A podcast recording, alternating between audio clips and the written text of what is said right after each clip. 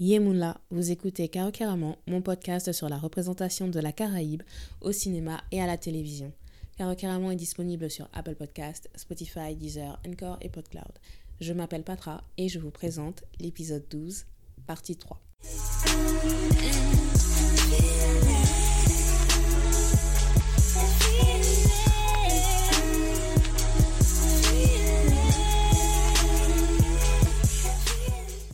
J'espère que votre confinement se passe bien, que personne n'est malade dans votre entourage. Vraiment prenez soin de vous. Aujourd'hui, nous nous retrouvons pour parler du pilote de la série Caribbean Girl NYC ou Une Guadeloupéenne à New York. C'est une série créée et réalisée par Mariette Montpierre. Le pilote a été dévoilé pour la première fois en septembre 2017 lors du Festival international du film Caribbean Tales à Toronto. Voici la traduction du synopsis officiel. Isabelle, une actrice en devenir narcissique et immature, fraîchement débarquée de Guadeloupe, rêve d'être riche et célèbre et de trouver l'amour à New York. Un seul problème, elle n'a ni visa, ni argent. Isabelle squatte chez son amie Tilly à Brooklyn.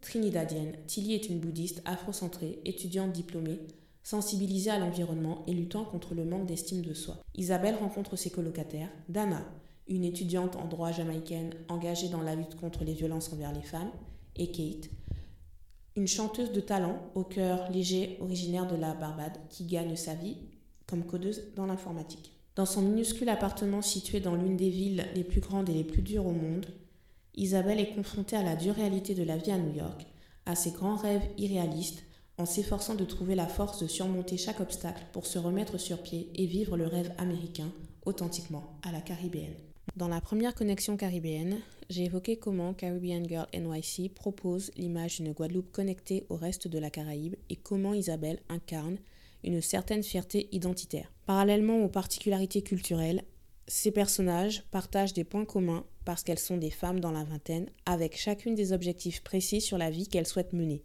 Qu'est-ce qu'être une Caribbean Girl du XXIe siècle? C'est de ça que nous allons parler dans La connexion caribéenne numéro 2.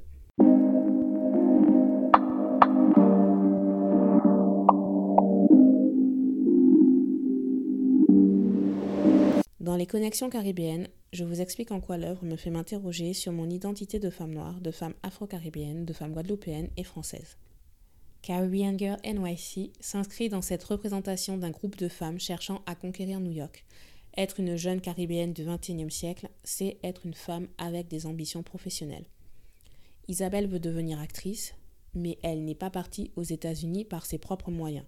Elle est là dans le cadre d'un stage auquel elle peut prétendre grâce à son statut d'étudiante à Fouillol. Donc même si les études universitaires ne sont pas sa priorité, elle y a accès. Dans mon hors-série 4 sur la représentation des mamans noires célibataires dans les black sitcoms états-uniennes des années 90, je parle du fait que les études supérieures sont une étape nécessaire pour les femmes noires. Même quand elles n'ont pas les moyens financiers pour faire elles-mêmes les études, elles vont se saigner pour que leurs enfants y aient accès. Elles sont convaincues de l'importance des études. Alors évidemment, le revers de cette situation, c'est qu'il y a une injonction à l'excellence et il peut y avoir un complexe d'infériorité pour celles qui n'ont pas fait d'études et un complexe de supériorité pour celles qui en ont fait. Mais sans rentrer dans toutes ces considérations, on peut juste apprécier cette représentation d'un groupe de femmes noires qui donne de l'importance aux études supérieures. Mariette Montpierre prend soin de nuancer le propos avec le personnage de Tilly qui justement est démoralisée et ne s'épanouit pas dans ses études. Et Isabelle est un peu dans la même situation dans le sens où... Alors, je ne me rappelle pas si on dit euh, les études qu'elle fait. Par contre, euh, ce, dont je suis sûre, c'est qu'elle n'étudie pas le théâtre ou l'écriture de scénarios ou, n'importe quelle discipline en lien avec son rêve de devenir actrice. En tout cas, ce n'est pas parce qu'on est caribéenne qu'on ne peut pas prétendre à faire des études supérieures en Guadeloupe ou dans un pays qui n'est pas la France. Je ne connais pas la réputation actuelle de Fouillol, mais à mon époque, au début des années 2000, le campus avait une mauvaise réputation alors que je connais des gens compétents qui y ont obtenu leur diplôme. Le simple fait d'entendre le nom Fouillol mentionné m'a ému parce que je pense sincèrement que c'était la première fois de ma vie que j'en entendais parler sans qu'on y ajoute un jugement de valeur. On l'a juste présenté en tant qu'université ordinaire, ni meilleure, ni pire que les autres, et c'est une université qui est ouverte sur les États-Unis. C'est important en termes de représentation parce qu'une petite fille de 10 ans qui voit ça aura certainement plus tendance à se projeter d'abord en se disant j'irai à Fouillol au lieu de se dire il faut absolument que j'aille euh, étudier à Paris, Bordeaux ou Montpellier. Maintenant, quand on a 20-25 ans, il y a vie universitaire et ou vie professionnelle, mais il y a aussi la vie amoureuse. Chaque personnage représente une approche différente de l'amour. Alors, il faut garder en mémoire les stéréotypes négatifs que des décennies de télévision et de cinéma ont véhiculés et continuent de véhiculer. Les femmes noires auraient une sexualité débridée. Les femmes noires seraient juste des corps disponibles et des matrices pour enfanter autant de fois que l'homme désire. Les femmes noires ne mériteraient pas que les hommes s'engagent envers elles. Elles ne mériteraient pas d'être aimées, tout simplement. Vous savez que j'ai visionné beaucoup de films et de séries. Si vous avez écouté mon épisode de Jamais sans mon livre dans le podcast de Dialna, vous savez que je lis quasiment exclusivement de la romance. Là, à l'heure où j'enregistre, je crois que j'ai lu 83 livres. J'ai lu 83 livres euh, en 2020. Et on va dire, il y a...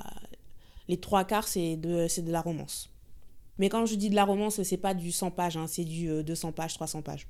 Et je lis autant de romances, non pas parce que je suis en manque d'amour ou quoi que ce soit, c'est juste que j'essaye de comprendre comment les autres définissent l'amour. Ah, je précise, tout ce que je dis là, ça concerne exclusivement les noirs et les personnes non blanches. Les romances avec des personnages noirs et les romances avec des personnages blancs sont complètement différentes. Moi, ce qui m'intéresse, c'est de voir ce qui est considéré comme une belle relation amoureuse entre une femme noire et un homme noir je veux dire, j'ai ma définition, mais je veux comprendre celle des autres aussi. Et c'est quand même dommage d'être obligé de préciser black romance, femme noire, homme noir, alors que c'est mon podcast. Mais je ne suis jamais sûre que la personne qui m'écoute mettra une personne noire par défaut quand je dirai femme ou homme. Et si déjà vous n'êtes pas sur ma longueur d'onde, vous ne pourrez pas comprendre ma démarche. Avec Caribbean Girl NYC, c'est la première fois où j'ai vu l'amour présenté sous de multiples facettes avec des femmes afro-caribéennes. Il y a Kate la Barbadienne, c'est l'électron libre. Son statut Facebook est toujours célibataire parce qu'elle veut garder ses options ouvertes. Et on comprend par la suite qu'elle est attirée par les femmes. On ne sait pas trop si elle est bi ou si elle est lesbienne. En tout cas, c'est une jeune femme qui assume sa sexualité. Elle embrasse Isabelle sur la bouche. On voit cette scène dans la bande-annonce. Mais ce qu'on ne voit pas dans la bande-annonce, c'est qu'elle embrasse Isabelle par surprise. En 2018, j'avais déjà dit que ce cliché du bisou surprise me posait problème. Deux ans plus tard, cela me pose toujours problème. Et au cas où ce n'était pas clair, je reprécise que ce qui me pose problème, ce n'est pas le fait que ce soit un baiser entre deux femmes. Ça m'est égal. Ce qui me pose problème, c'est qu'il n'y a pas un consentement explicite. Laissez le cliché du bisou surprise pour le XXe siècle ou alors déconstruisez-le, mais faut arrêter quoi. Là, franchement, le consentement c'est sexy. Il faut le normaliser. Donc Kate, c'est l'amour sans prise de tête et elle semble s'intéresser davantage au côté charnel de la situation. Ensuite, on a Tilly la Trinidadienne, qui est apparemment célibataire, mais il y a une situation sur la fin de l'épisode qui prête à penser qu'il y a eu un entanglement, un enchevêtrement, une situation euh, compliquée. La troisième représentation de l'amour, c'est avec Dana la Jamaïcaine. Elle attend la demande en mariage, mais son copain Jason, lui, propose qu'il soit un couple libre, ce qu'elle ne veut absolument pas. Et c'est d'ailleurs à ce sujet qu'il y a la dispute entre Isabelle et elle dans la bande-annonce. Tilly et Dana commencent la série en étant deux clichés habituels. Et ce qui sera intéressant, c'est de voir par la suite justement comment elles arrivent à reprendre le pouvoir dans leur façon de vivre l'amour. Et enfin, il y a Isabelle, qui est l'ingénue du groupe. Bon, je vais le dire maintenant, comme ça c'est dit. Katia Inamo est la plus claire du groupe. Le groupe représente les différentes nuances de noir qu'on peut effectivement trouver chez les Afro-Caribéens. Isabelle correspond vraiment à l'image typique de la beauté antillaise du point de vue occidental.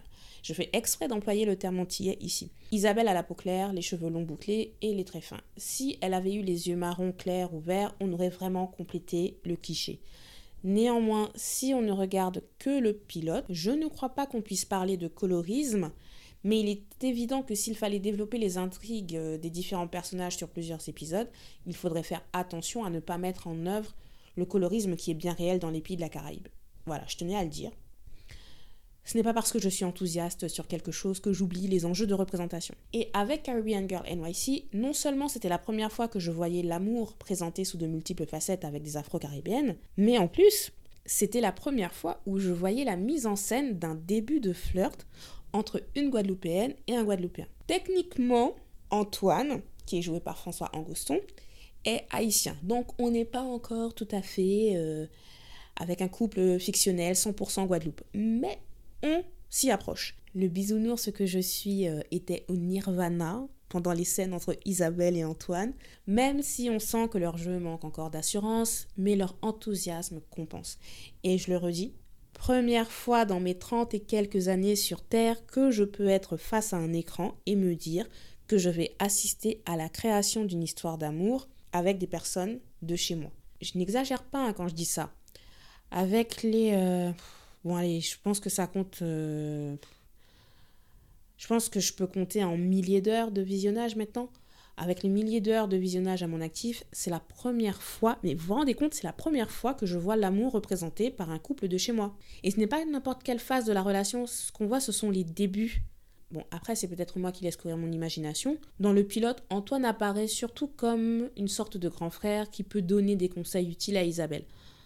Leur relation pourrait être purement platonique, mais euh, là, j'ai envie de dire que si leur relation est platonique, c'est, ça serait même mieux parce que, vu comment ils sont beaux tous les deux, est-ce que vous imaginez le niveau d'engouement pour leur couple si le scénario insiste pour les garder séparés?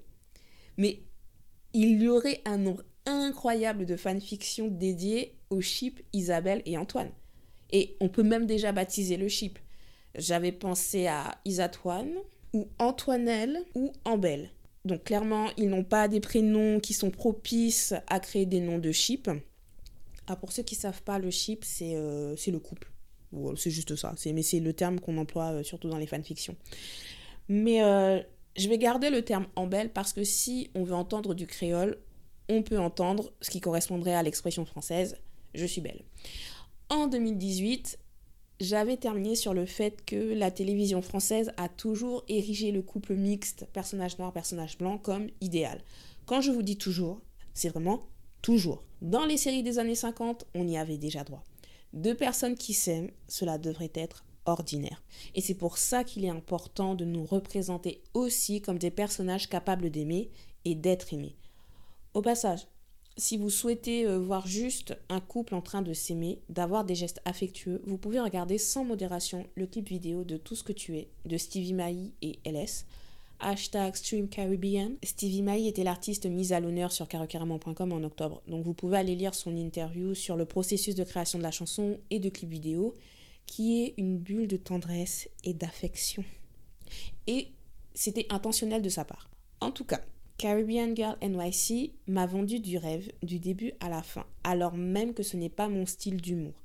Moi, j'ai un humour pince sans rire, du style euh, Parks and Recreation, mais ce n'est pas grave. Il y a des enchaînements de situations que je n'ai pas toujours compris. Ce n'est pas grave. Le jeu des acteurs est encore fébrile à certains endroits, ce n'est pas grave. Parce qu'il y a tellement de good vibes dans cette série.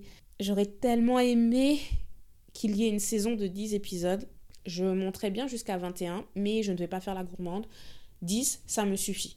Dans une vidéo making-of, la réalisatrice Mariette Montpierre cite un exemple Sex and the City, qui a été diffusé en 98, entre 98 et 2004. Friends, diffusé entre 94 et 2004.